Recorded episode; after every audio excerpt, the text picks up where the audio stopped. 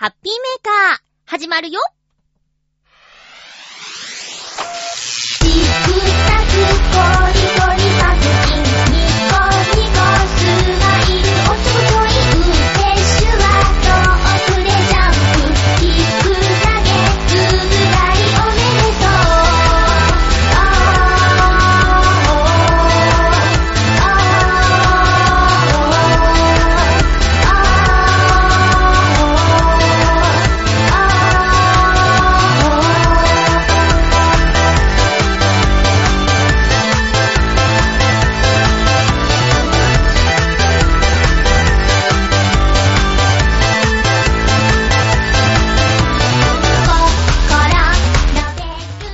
9日、まゆっちょのハッピーメーカー。この番組は、ハッピーな時間を一緒に過ごしましょうというコンセプトのもと、ちょわへよ .com のサポートでお届けしております。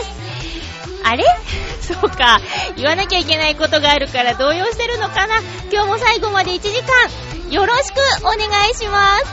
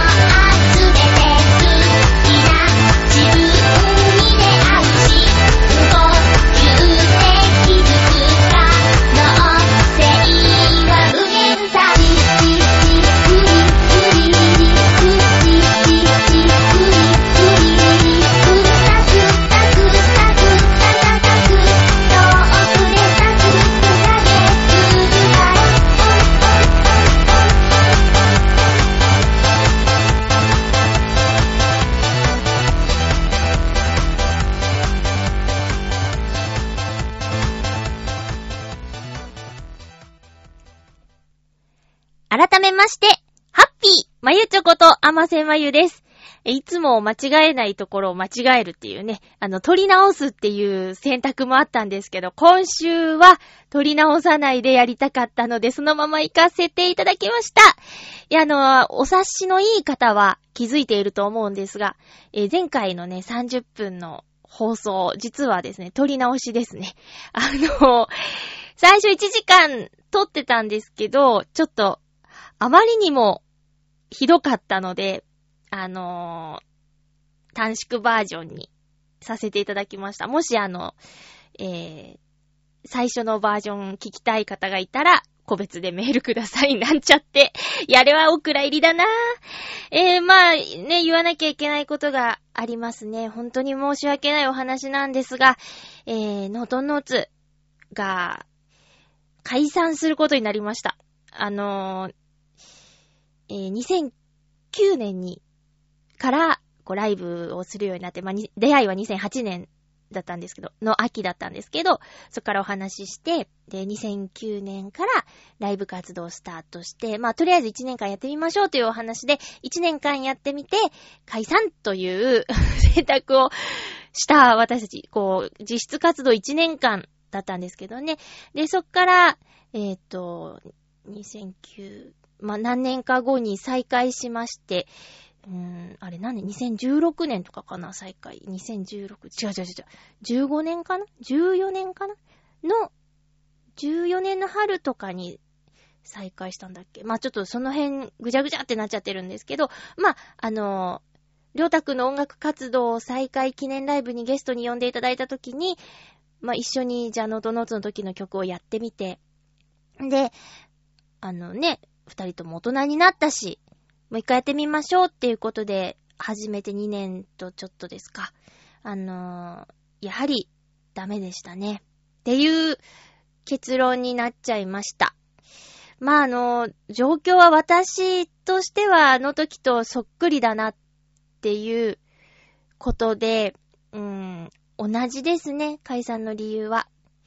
あの、今はね、まだ、その6月の18 8日のステージがあるし、今ノートンノーツなので、具体的に何があったかどうしてかっていうことは、もしかしたらそのライブの後で話すかもしれないし、もう、ね、別にね、それを話したからって元に戻るわけではないし、うーん、相手を、の、まあ、私がちょっと疑問に思っちゃったことを話さなきゃいけないっていうのはネガティブな内容になっちゃうと思うので、えっ、と、まあ、番組では話さないかもしれないので、でもそれが無責任だってちゃんと説明しなさいよって、まあ、そういう言い方じゃなくても、どうしたの？何があったのか心配ですって思ってくれてる人はいると思うので、そういった方がもしいらっしゃってくれるんだったら、まあ、全部は話さないですけど、ざっくりとこういうことがありましたっていうことは、まあ、メールでお答えはするつもりです。なので、あの、気になるんで教えてっていうことがもしある方は、あの、いつものね、メールのお便り宛てに、えー、お便りをください。そしたら、できる範囲での説明はします。私はね、まあちょっと一つだけ言うとしたら、うーん、まあ、言わない。いや、まあ、言わない言わない。いや今の一つだけ言うとしたら、もう何をって思ったら、ごめん、もうほんとごめん。あのね、すごい葛藤というか、あの、私は、大人の対応をしたいの。うん。だって、それぞれに言い分があるでしょ？でも、その言い分を言うってことは相手を傷つけるってことになるから、うーん、うん。だから、そうですね。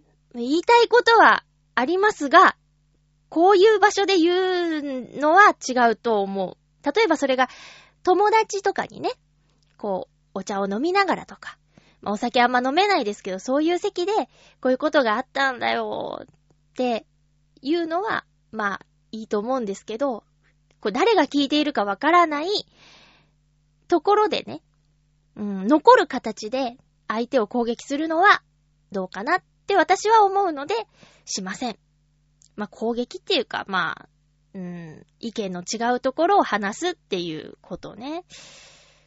うん、まあ、だから、よくね、こうブログにも書きましたけど、あの、バンドとかの解散理由によくある方向性の不一致ですよ。どうしても、こう、こうありたいなっていうところがずれていたっていうか合わせられなかったっっていうところでね、もちろんその決断をするときに応援してくださっている方のことや、まあ、残念に思ってくれる方がいるっていうことは頭の中にあったんですが、きっとそういう人たちは私が、じゃあ、その人たちのために、まあ、ある程度、なんていうか、気持ちを、うーん、閉じて、日本語っていろんな言い方があるから、こういう時助かるね。えー、活動を続けるよりも、あの、私の選択を支持してくれるんじゃないかと信じたっていう甘えもあります。うん。実際は、まあ、また？とか、まあ一応何やってもダメだねっていう感想をね、あの、持つ方もいると思うし、うん、私があの今、すごく、あの、日陰で活動してるからいいようなものの、これがちょっと、もうちょっと目立つ存在の人だったら、すごい叩かれるんだろうなとかね。日陰でよかったなとかね、そういうことはちょっと思いますけど、叩かれると弱いからさ。えー、で、その、まあ、何があったかは、じゃあメールをいただけた方に、あの、言いますということで、で、えっと、うんと、じゃあこれからの話をしましょうっていうことなんですよ。うん。で、じゃあこれから私は、あのどうするかという話なんですけど、えっと、じゃあいよいよこれは本格的にウクレレを頑張らなくちゃっていうところなんですね。で、えー、っと、私はちょっといろいろ考えました。ちょっとっていうかかなりいろいろ考えて、うん、なんでライブをしていたのかっていうところの一つにね、まあ、歌いたいという気持ちはもちろん、それはもちろんあったんですけど、それ以外にライブをするとどういうことが起きるかっていうと、人に会えるっていうところなんですよ。まあそれは時間とお金をいただいて来ていただくっていうね、あの、お客様とかにとっては、ハードルの少し上がってしまうこと、日時が合うとか場所の問題、それからお金の問題、時間の問題っていうね、たくさんのものを超えてね、あの、場所に来ていただいていたっていうことがどれぐらいすごいことか、どれほど、あの、大変なことか、ありがたいことかっていうことを改めて考えたんですね。うん。で、まあ、それでも会いに来てくれていた方に対しての感謝の気持ちもたくさんあります。で、これから、まあ、できなくなることといったら、そういう人前に立つことなんですが、えー、方法はあると思うんですよ。うん。そうね、できなくなること、その、今すぐのライブができなくなること、あと、えー、作曲をしてもらえなくなること。でも、その辺って、例えばじゃあ、他の方法を考えたことがあるのかって言ったら考えたことがなかったんだけど、これ私の友達に言われたことなんですけど、方法はいろいろあるでしょって言われたの。はあ、そうか、と思って。だから、全くできなくなるわけじゃなくて、これから、じゃあ私が詩を書いて、で、それが全く作品にならないって決まったことじゃないんだよなっていうこと。まあ、すぐには無理だけどね。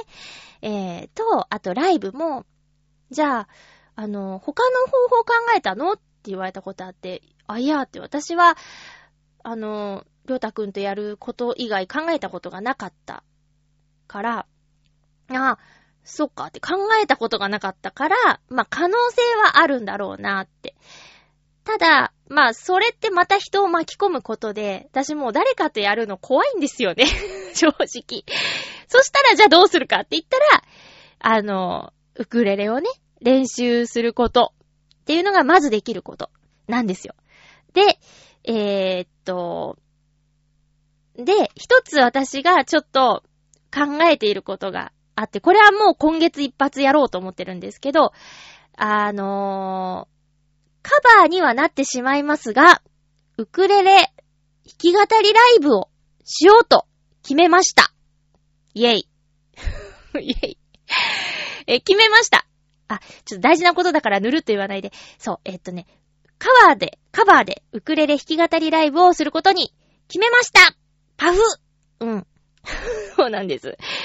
で、なんですけど、いや、私、遊びでね、こう、楽譜を開いて、弾きたいやつだけ、弾けそうなやつだけ、一日にこう、一曲弾いて歌ったら、はい次、はい次みたいな、遊びでね、しかやってこなかったのですよ。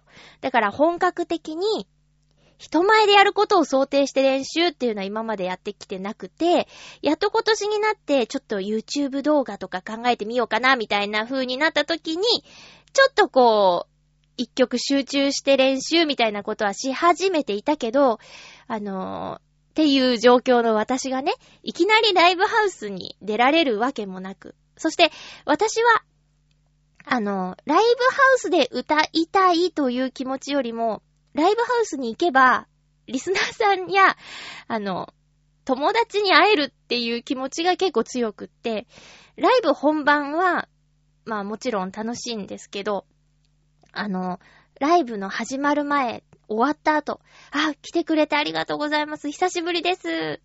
どうですか？最近なんて話す時間がね、すごく好きだったんですよ。うん。で、で、これからどうするかって話です。でね、弾き語りライブをしようと思います。カバーですが。で、そのやり方なんですけど、ましばらくは、当面は、あのーうちでね、このライブを撮ってる感覚で、あ、ライブを撮ってる感覚っていうか、ラジオを撮ってる感覚で、ライブを収録します。えー、それは、うんと、MC 付きで、止めないで。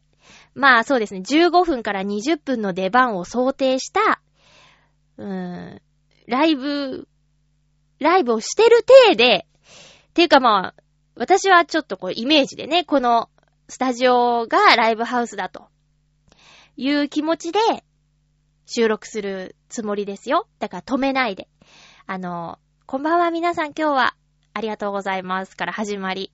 それでは1曲目聴いてください。何々って言って、弾いて歌って、こう、例えば間違えたり、ビヨーンって変な音がしちゃっても、なんとか1曲やりきって、ありがとうございました。何々でした。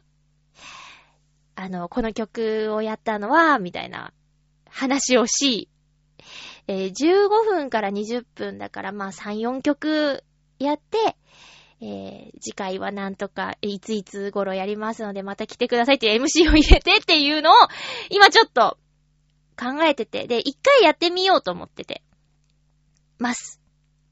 どうするかというとですね、あの、ライブをするときにも予約のメールっていただいてたんですよ。だからね、えー、これもね、こう、ババーンとさらして、誰が聞いてるかわからないとかにするんじゃなくて、ライブをしているという感覚。ライブをすれば誰が来てくれたかわかるじゃないですか。だから、この、疑似ライブですね。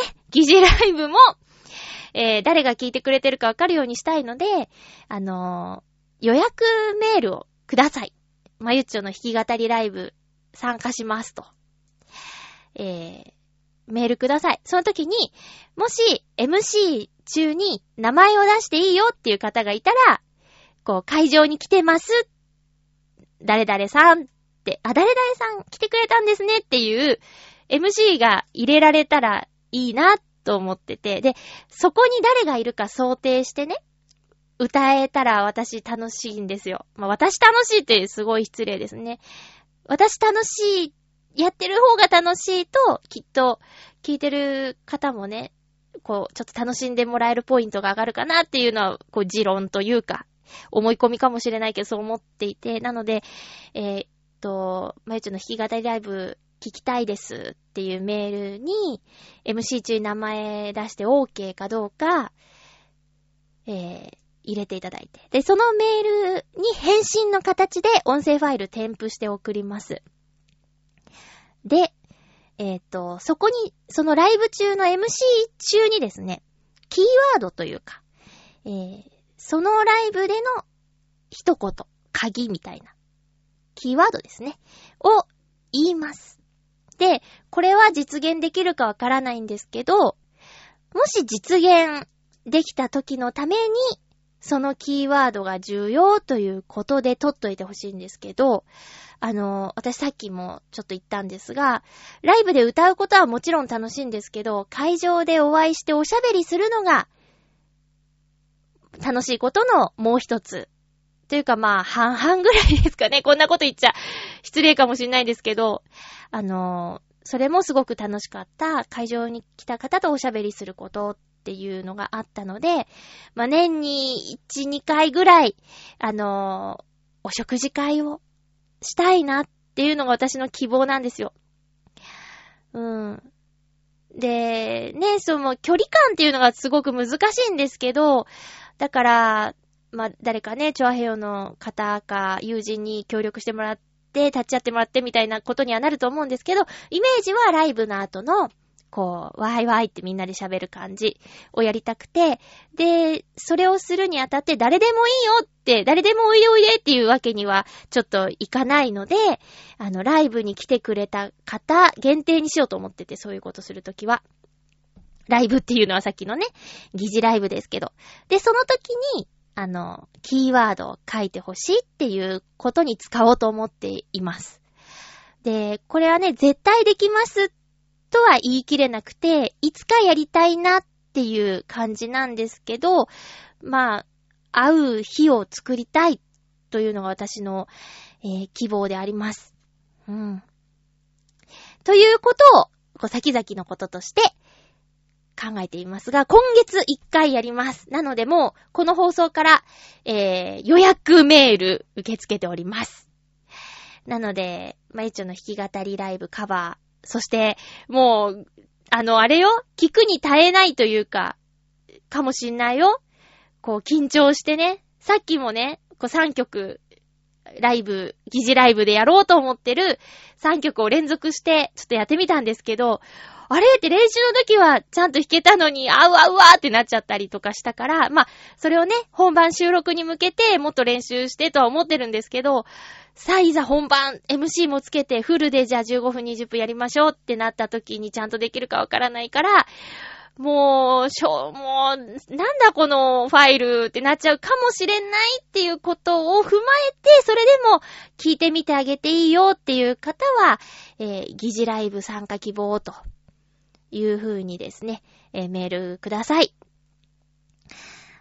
変かな私なりにできることを考えてみたんですけど、もしね、その私の歌を好きって言ってくれる方がいたとしたら、それで少しは、あの、ごめんなさいという気持ちになるかなって思ってのことなんですけど、うん、やっぱちょっとカバーはちょっとなーっていう方もいるかもしれないですね。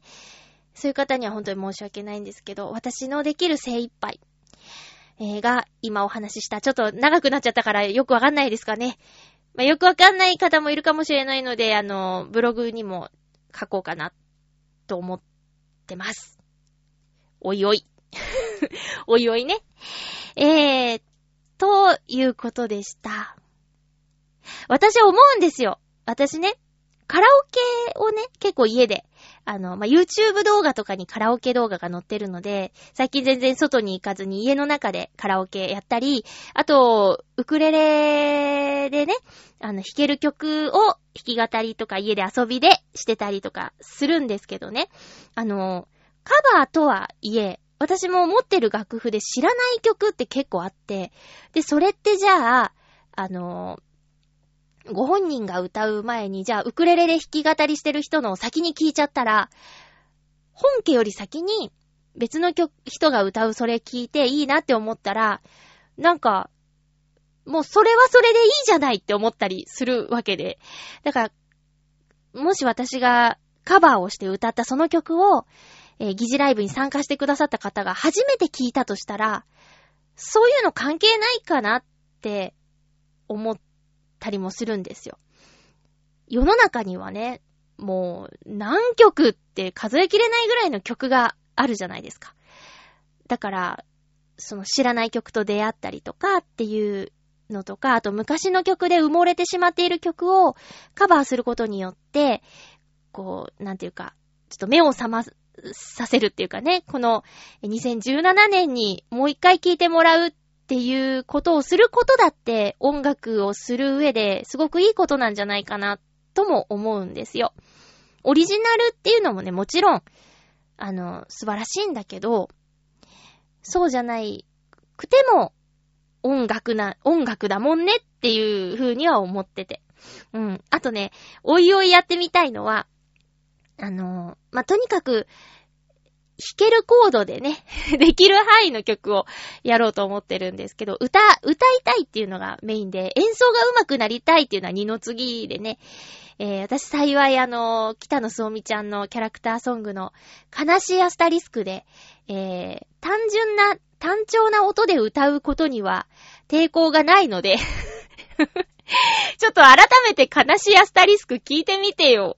伴奏が寂しいからさ、あ、ああいう感じ、じゃんじゃんじゃんじゃんじゃんじゃんじゃんって、ウクレレをじゃんじゃんじゃんじゃんって鳴らすだけで、歌う可能性だってありますよ。歌いたいんだもん。うん。で、で、で、で、で、で、あの、洋楽とか私知らないの結構あって。で、皆さんには馴染みの曲かもしれないけど、あの、メロディーにね、日本語の歌詞を載せて作詞してみようかなっていうのもおいおい考えています。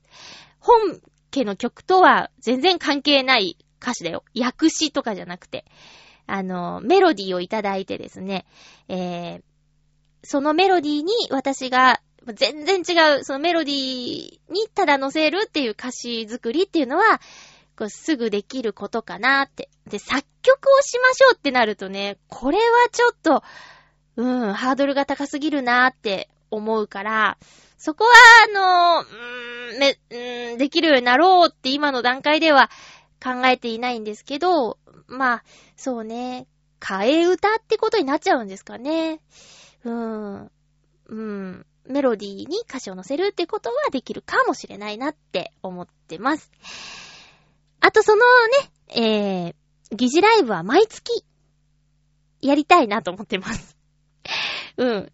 月に3曲ぐらいは練習して、うん。こういうのはね、続けることが大事かなって思ってるんで、その都度メールいただいて、そこにお返しの形で、えーファイルを添付して送るっていうことになると思います。ごめんなさい。本当に申し訳ないと思ってます。あの、ユニットの解散の件については。うん。こう全部言えたらいいんですけどね。あの、全部言えたらいいんですけど、私は、そうね、まだ今ノートンノーツだから、6月18日までは。うん。6月18日にね、浦安で、ミュージックウェーブ浦安っていうイベントがあって、で、それにね、ノートンノーツとして出演決まってたんですよ。こんな話になる前に。当初はね、あの、そこでね、初めてのお客さんの前で歌って知ってもらおうぜ、イエーイっていうテンションで、えー、申し込んだし、打ち合わせも行ってきたし、よっしゃ頑張ろうって思っていたんですが、まさか最後のステージになるとは思っていなくて。うん。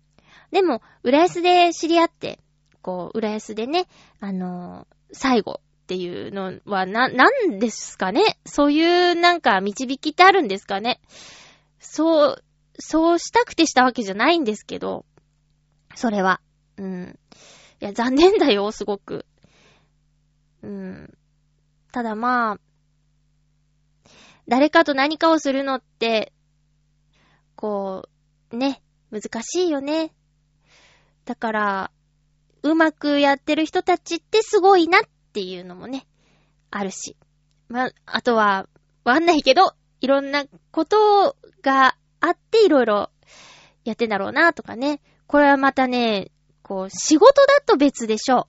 仕事だともやるしかないとか、あるじゃないですか。うん。ただ、その、苦しい思いをしてまでっていうのがね、甘さかな？それは甘いのかな？うーん。うん。でもきっと無理して続けてっても、応援してくれてる人にはバレるんだろうなって思って、思いました。だから本当に、すうーん、ごめんね。ごめんなさい。ごめんなさいしかないな。本当に。うん。かわ、その、その分、ちょっと、いよいよですね。できることを、あの、始めていこうと。うん。できることから始めていこう。立ち止まりたくないですね。何の歌だろう、これ。ハッピーメーカーの歌詞ですけど。そうなんですよ。うん。すべてをやめてしまおうとは思っていないんですけどね。そんななんか、こう、昨日今日ウクレレ始めましたみたいな人がライブハウスに立てるとも思ってないし、私はその、お金と時間をいただけるほどの人ではないので、うん。それに、もしこの形を取ればよ、えー、関東近辺に住んでない方でも、ライブに参加できるじゃないですか。っていうのは、いいところ。一つ。うん。ですよね。もう長くなっちゃった。コーナー行きましょう。あお便りいただいてたんだった。この件に関して。あ、もう先週その話しなかった分、今週喋りすぎましたかね。でも一度は話さなきゃね。で、6月18日以降は人前に立つっていうことが、もうおそらくなくなるので、ほとんど。うん。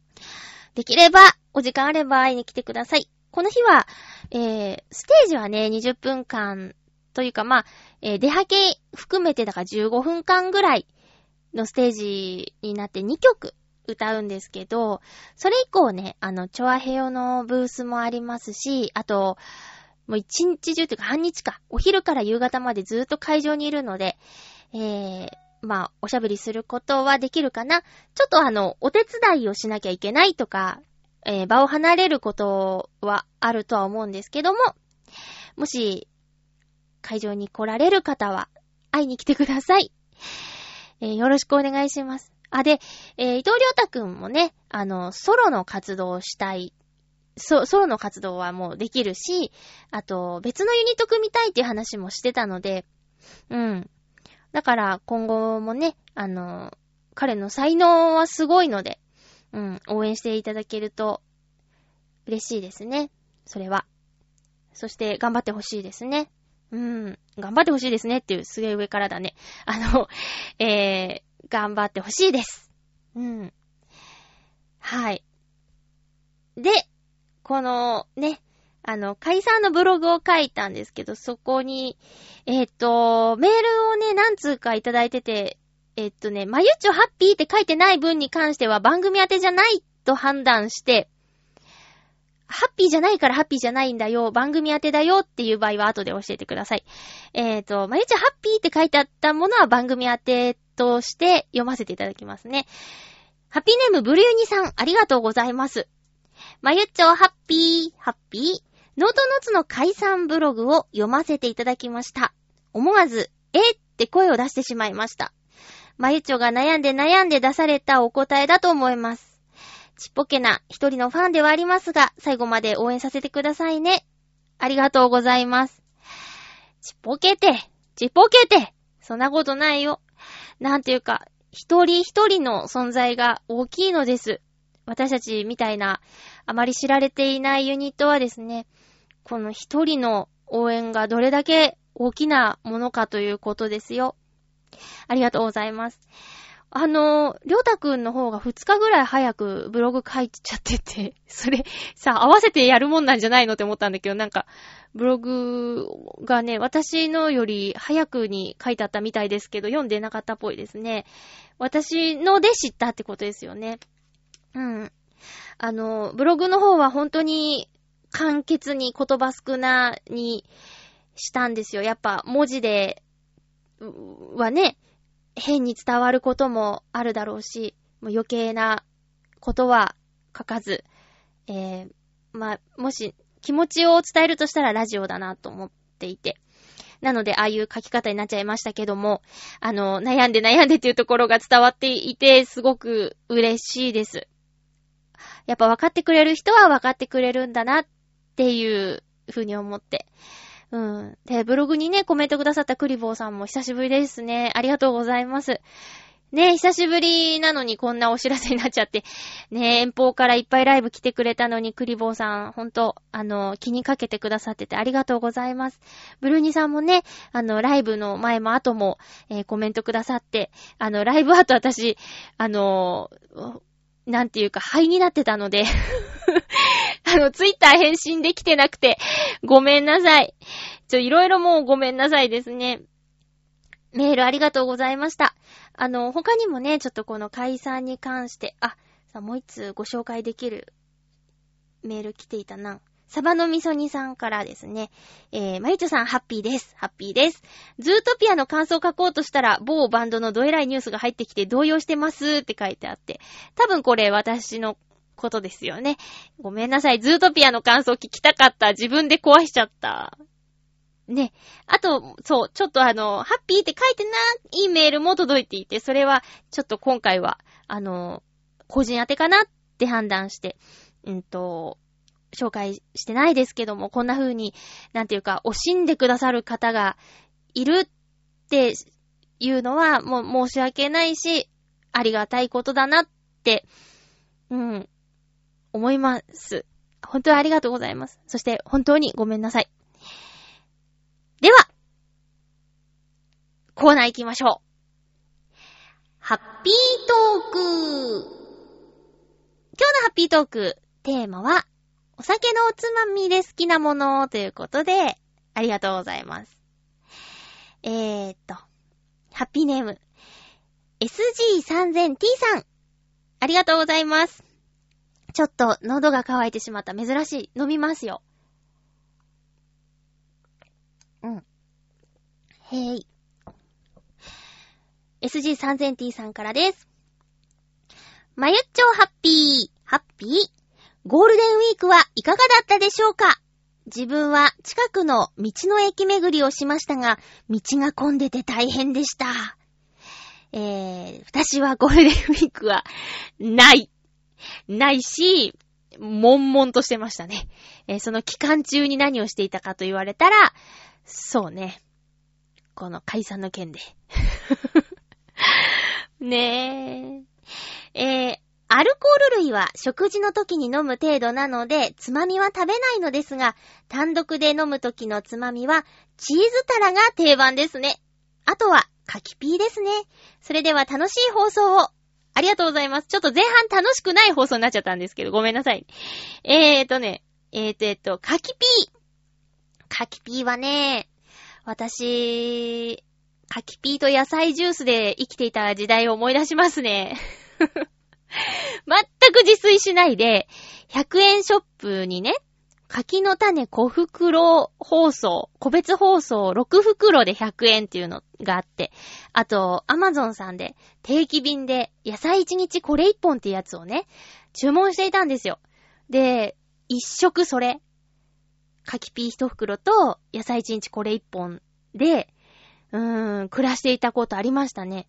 で、お友達と外食するときはがっつり食べるんだけど、それ以外は、もううちに炊飯器もないし、自炊をするっていう時間ももったいないぜっていう時があって、もう飲んで、バリバリバリって食べて。でもそれは、なんかで、おすすめで、見たんですよ。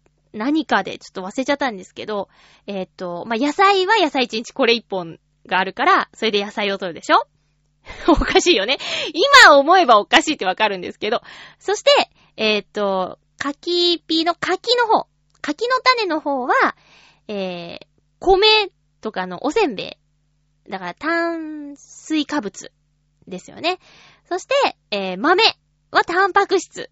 ということで、えー野菜、タンパク質、えー、と、炭水化物が、バランスが良いっていうことをね、なんかで見たんですよ。あれ？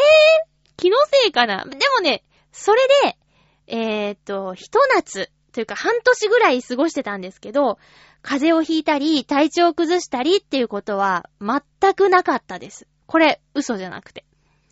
でもいろんな人に、おかしいおかしいって言われて、で、まあ、最近はね、自炊の楽しさに目覚めて、あの、何でも作れるなって、クックパッド最強って思って、えー、今はそういうのやってないんですけど、あの、冬になると、野菜ジュースが冷たくて飲めないくなって、えーっと、どんどん冷蔵庫に溜まってっちゃったんですね、野菜ジュースが。それで、やめました。うん。っていうのあります。あと、チーズタラ。チーズタラは、あれ？これ、イタジラで言ってたのかな？ヨシオンさんがね、チーズタラのうまい食べ方みたいなこと言ってて、えーと、ちょっとトースターで炙るとうまいとかって言ってましたよ。なんか、チーズタラって、ちょっとお高いですよね。あのー、柿ピーは安いんですけど、チーズタラって、とか、他の酒のおつまみお菓子類お魚の骨とか、その辺って、一袋2、300円しますよね。だから、あんまり、しょっちゅうは買わないんですけど、その、今度買ったら、炙ってチーズタラ食べてみたいなって、思います。SG3000T さんも、もし、次、チーズタラを食べる機会があったら、少し、炙ってみてください。トースターでちょっと、焼くといいらしいですよ。えー、ありがとうございます。でも、お家で晩酌するんですね。食事の時にちょっとっていうことでね。えー、いいねでは、テーマいただいておりまーす。ハッピーネーム七星さん、ありがとうございます。まゆちょうハッピー、ハッピー？酒のつまみといえば、単品で食べるなら、ビーフジャーキーとかですかね。胡椒がピリッと効いているのが好きです。辛めのお酒飲むときは、これですかね。あとは、甘めのカクテル好きなので、その時は、チョップ、ん？チップチョコとかよく食べます。チョコチップ？チップチョコっていうのあんの？ほんのり甘いくらいなのがいいですね。それでは、ということでありがとうございます。ビーフジャーキーね。一時ハマってたなぁ。なんかね、成城石で、天狗の？マークのビーフジャーキー買って、あれ一袋980円ぐらいするんだけど、だけど、あの、硬いから、ずーっとハムハムハムハムってしてて、えーと、そうね。なんか、美味しいよね。あれ、噛めば噛むほどみたいな感じでね。辛めのお酒って例えばなんだろう？え？辛めのお酒？うん。七星さんお酒好きなのかな？甘いのも辛いのも飲むんですね。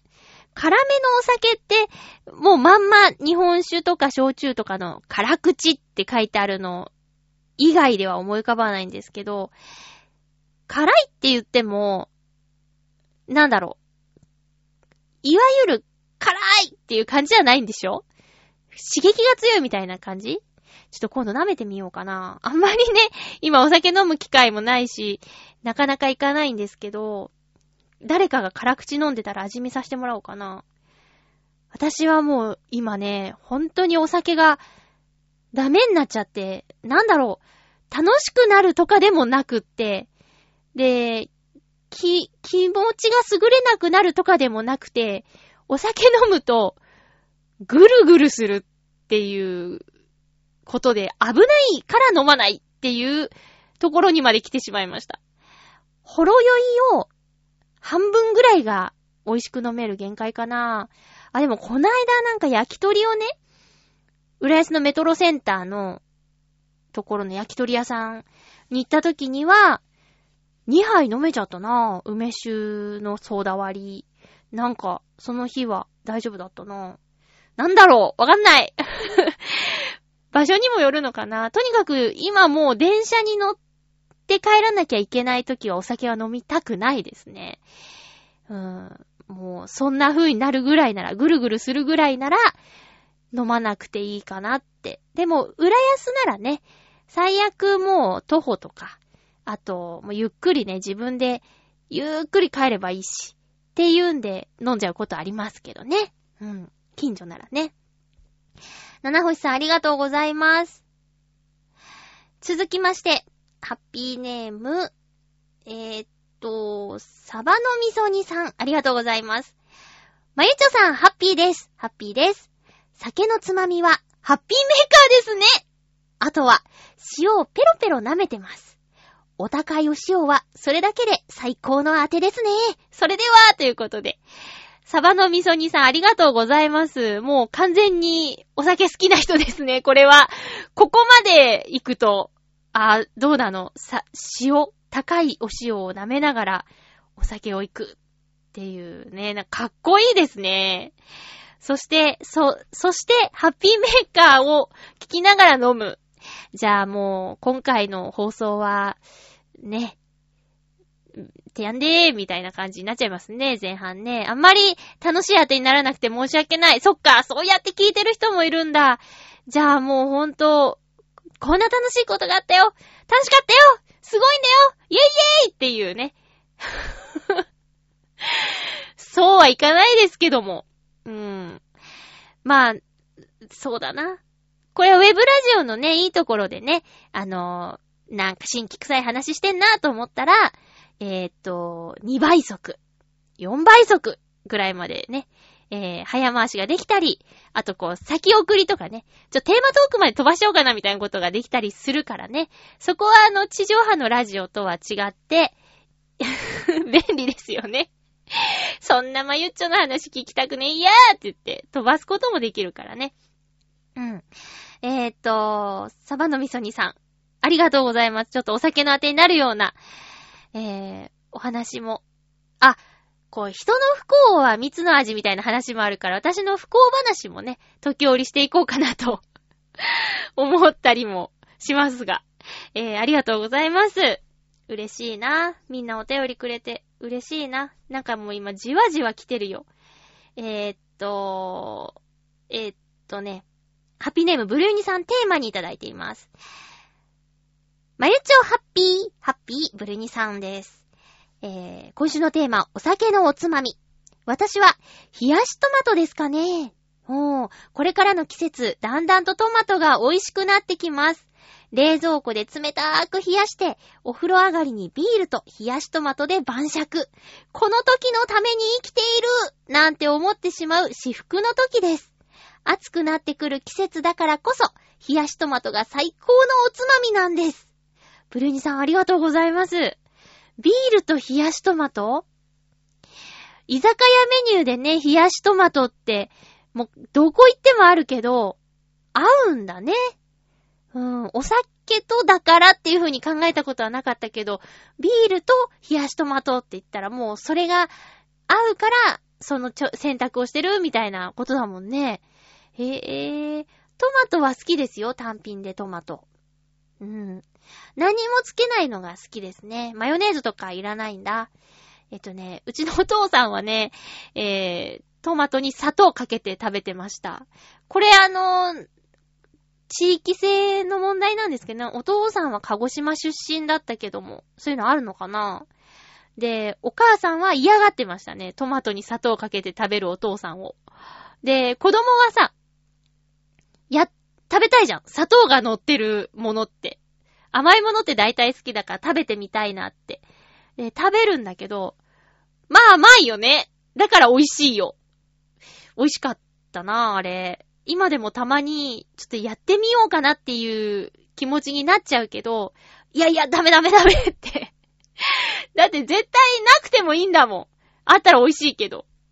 ねえ。だからお酒のおつまみには絶対しないことでしょ。砂糖をかけるなんてね。あ、でもどうなんだろう。ちょっとやってみたりします？挑戦してみます？体には良くなさそうだけどね。ブルーニさんありがとうございます。いいね。なんか、あ、トマト食べたいな。トマト、美味しいトマト食べたいな。あー、甘いトマトもいいんですけどね。ちょっと酸っぱい、あの、硬いやつがいいかな。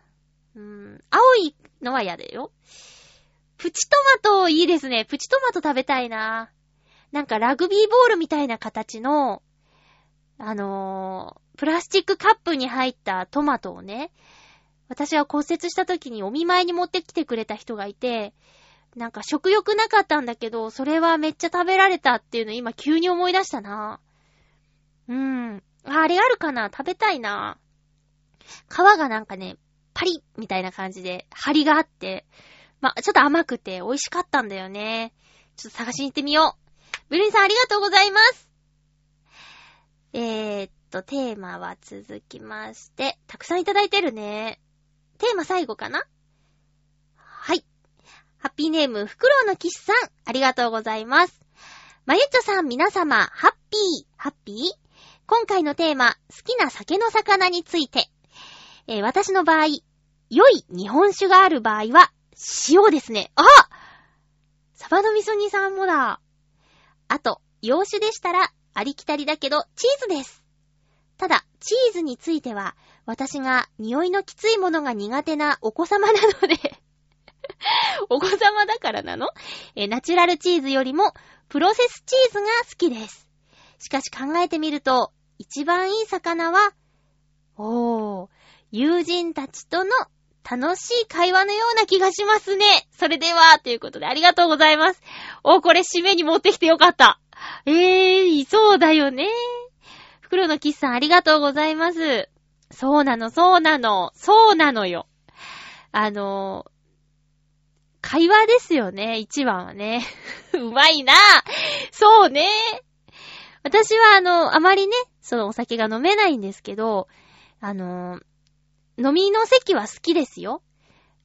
こう、昔はね、20代の頃とかは、こう、大勢で飲めばね、何人かはね、ハメを外しすぎてね、バカな飲み方をする人がいて嫌だなって思う時もあったけども、もう、ね、アラフォーですから、一緒に飲むような人たちはみんなわきまえてて、えー自分のね、量も知ってて、ちょうどいい感じで楽しむことができたり、あと、そうね、毎年誕生日会やってるんだけど、その時は、あの、同じ誕生日の人が集まってね、やる会ではね、えー、みんなそれぞれの職場も違えば、生活環境も違うみんなが集まってのお話は、まあ、興味深いし、そのお話が、え、こう、スパイスというか、いい魚になるなっていうのはあります。それでね、こう、気の合わない人との飲み会ほどつまらないものはないですからね。うん。袋のキスさんありがとうございます。いい日本酒に塩。これ、どんな感覚なんだろうあのー気になるけど飲んだことがないのが、ソルティドッグかな。なんかグラスの縁にブワーって塩が、塩がついてるやつ。あれ、こう見た目も面白いし、どんなんなんだろうって思って興味あるけど、うん、飲んだことない。頼んだことないな。そう、なんかね、ワインを飲みながら、チーズをとかやってみたいなでもワインとかほんと飲めなくて、ワインを飲むとね、なん、なんだろう、アレルギー反応みたいなの出ちゃうの。で、味も嫌いじゃないし、その、ブツブツが出る以外は問題ない。まあ、アルコール自体に弱いっていうのはあるんだけども、うん、その、反転がね、できちゃうんですよ。牛の柄みたいに。でっかいやつ気持ち悪いよ。あれがね、いつだったか顔にも出ちゃったことあって、ほんとブラックジャックみたいになってて、トイレ行ってギャーって言ったことある。自分の顔見て。ひへーって。で、向かいに座ってた人とかさ、言ってよって。まあ、ま、顔ひどいよって言ってよって言えないぐらいひどかったって言われて優しいなって思ったけど、優しさから言わなかったんだって思ったけど、結局ね、トイレ行ってびっくりしちゃったからな。だからワインとか、こう、2本開けちゃったとか言ってみたいですよ。やったことないなぁたしなむ程度には飲みたいですよね。皆さん、お便りありがとうございました。こう、飲み会とかでさ、もうお腹もいっぱいだけど、もうちょっと話していたいなっていう時に、こう頼むのって、こう、おしんことか、あと、軟骨とか、エイヒレとか。そういうなんかね、ちょこっとしたつまみ好きですね。うん。ですね。これっていうのはなくて、そういうなんかちょこちょこしたもので、こう場をつなぐみたいなことありますね。お酒のつまみはもうほとんど好きですよ、何でも。うち、両親がね、晩酌をする家だったんで、おつまみ系は、そうね、よく出たのはね、あれ、あの、ちくわに、きゅうりを中にぶっ刺してとか、あとチーズを入れてとかっていう、あの、ちくわ系のおつまみは子供も大好きでしたよ。作るのもね、そんなに手間もかかんなかっただろうし、よく出てましたね。あと、おしんこ類が、うち結構実は常備されてた気がする。特に、あまりスーパーで見かけないんですけど、奈良漬けっていうね、ちょっと酒の味がする、あれは、ウリなんですかね。独特の歯ごたえなんですよ。奈良漬け。あれは、そう、色は茶色くて。うん。あれはね、うちにずっと、いつも冷蔵庫にあったのに、こう、たまに食べたくなって、スーパーとかのお漬物売り場行くんだけども、なくってね。うん。で、この間ちょっと今日、今日時間なくて話せないんですけど、行ったある場所でね、奈良漬け見かけたんですよ。お漬物専門店で。そしたらね、結構お値段がするっていうことを知って、ああ、そうなんだって。でもあれいつもうちあったなーっ、お父さんがお母さんが大好きだったんだろうなって思いました。えー、ということで、以上、ハッピートークのコーナーでした。普通おたをいただいておりますのでご紹介しましょう。まずは、七星さんから前回の普通おたの補足ということでいただいております。まゆちょ、ハッピー、ハッピー実は、笑うセールスマン。今リメイクされて放送されています。モグロの声は、アーノルド・シュワルツェネッガーなどの吹き替えで有名な源田鉄章さんが演じられています。前に演じられていた大平徹さんとまた別のうさんくささが感じられて良いですよ。ああ、そうなんだね。そうか、そうか。やってるんだ。いや、子供ながらに怖かったからね。あの、笑うセールスマンは。今見たらどう感じるんだろう。まあ相変わらず怖いんだろうな。ドーンってやるの。ほー、ほーほーほーだよね。なんだっけ、この世は、老いも若きも、男も女も、心の寂しい人ばかり。覚えてるもんだね。一緒かな？始まる時のナレーションのね。えー、続きまして、ふつおた。青のインプレッサさん、ありがとうございます。まゆちょさん、ハッピーでございます。ハッピーでございます。ただいま、大宮のネットカフェからメール打ってます。さて、先週僕のことを覚えていないと言っていましたが、僕は覚えていますよ。いや、覚えてないっていうか、ぼんやりって言ったの。片手にチョロ Q のインプレッサーを乗せて自分の名前を言ってまゆちょさんに突っ込まれましたよ。さて、その話は置いといて、現在、宇都宮まで電車で移動する予定なので、レポートは来週に書きますぞ。ありがとうございます。いや、覚えてるよ。これ、場所、場所、あれですよね。文化会館のロビーですよね。もうこれではっきりした。でも、顔は、もうぼんやりですよ。私、基本的にあまり覚えられない人なので。えー、そう、ごめんね。ただ、状況は、うん、間違いないね。ロビーだね。ロビーであった気がします。他のパーソナリティさんもいたもんね。うん。一対一じゃなかったはずだ。と思う。あー、前に言ってた、あれですね。レース見に行くっていうやつですよね。えー、じゃあまたどんなだったか教えてください。お便りありがとうございました。えーと、今日ちょっと前半30分ぐらいも、ね、えー、これ、ね、話しちゃったけども、すいませんでした、本当に。あのー、レビューに書いとくか。その、前半30分は、あまりテンション高くないので、みたいな。いや、いいか。それはもう皆さんに判断していただけばいいか。えー、ね。あ、次回のテーマですね。次回は。うんと、5月16日放送分を5月14日に収録する予定です。私、あの、大阪に旅行に行こうと思ってまして、テーマというかお願いなんですけど、大阪のおすすめ、えー食べ物でも場所でも良いのです。えーまた大阪行ったことないという方とか、よくわかんない人は、大阪のイメージとか、大阪に自分が行ってみたら、行ったらこれやってみたいみたいな、これ食べてみたいみたいなことがあれば、えーっと、送ってください。テーマ、大阪のおすすめの食べ物、おすすめの場所、えー、行ってみたいとこ、食べてみたいもの、大阪テーマにお願いいたします。えー、お送りしてきましたハッピーメーカー、そろそろお別れのお時間です。えっ、と、いろいろぐちゃぐちゃとお話ししてしまいましたが、えー、これから新しいことに挑戦していこうと思っております。そして、まだ、ノートノーツですから、まだ、6月の18日のウェーブ101にぜひお越しください。そこ最後のステージになりますからね。